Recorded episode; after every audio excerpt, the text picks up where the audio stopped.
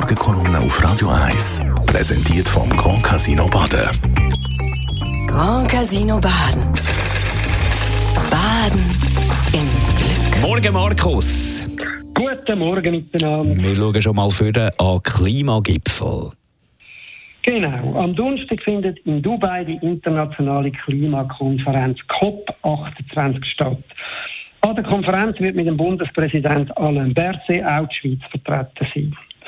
Thema Klimawandel dürfte deshalb in den nächsten Tagen wieder verstärkt in den Fokus geraten. Und das ist angesichts von der anhaltenden Dringlichkeit von dem Thema auch richtig so. Veranstaltungen wie COP werden für ihre Kompromisse und ihre Politmauscheleien sicher auf Kritik stoßen. Schon allein der Umstand, dass die Konferenz in einem Ölstaat stattfindet, dürfte für Nasenrümpfen sorgen. Und doch hat sie große Bedeutung. Denn Nachhaltigkeitsziele können nur erreicht werden, wenn die Massnahmen auch politisch nachhaltig sind. Sie müssen sich einerseits global, also in einer Welt mit stark gegensätzlichen Interessen auch durchsetzen. Und wahrscheinlich noch wichtiger, Massnahmen müssen die demokratischen Gesellschaften wie der unsrigen Mehrheiten finden. Das bedingt Kompromiss, wo von idealen Lösungen abweichen und erst recht abweichen von der gesellschaftlichen Ideal, von zumindest einem Teil der Umweltbewegung. Es ist gerade die Bewegung selber, wo ihrem Anliegen von der Nachhaltigkeit manch, manchmal besonders schadet. Verkleben auf Straßen zum Beispiel senkt kein Treibhausgas, spaltet aber Gesellschaft und erzeugt Abwehr. Bedeutender aber ist das Vermengen von politischen Anliegen. Ein Beispiel ist Greta Thunberg.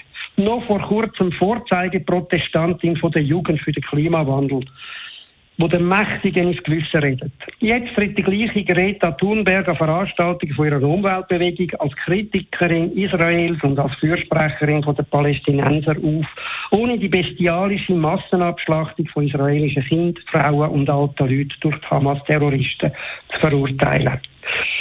Vermischung vor allem von linken ideologischen Standpunkten mit der Warnung vor dem Klimawandel ist ein generelles Phänomen und generell schädlich für Nachhaltigkeitsanliegen.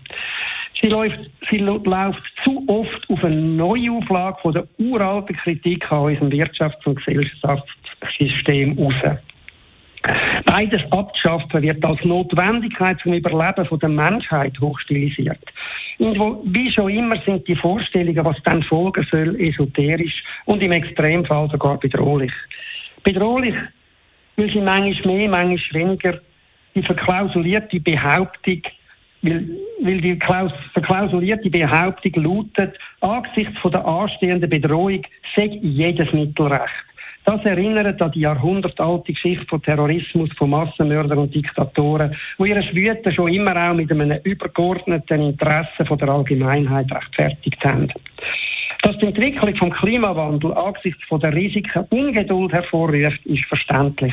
Aber pragmatische Lösungen, Geduld und Kompromiss sind kein Verrat am Anliegen, sondern im Gegenteil zwingende Voraussetzungen dafür, dass der Klimawandel politisch abpackt und bewältigt werden kann. Die Morgenkolumne von Markus Diemeyer, Chefredakteur von der Handelszeitung zum Nachlesen auf radio1.ch. Die Morgenkolumne auf Radio 1.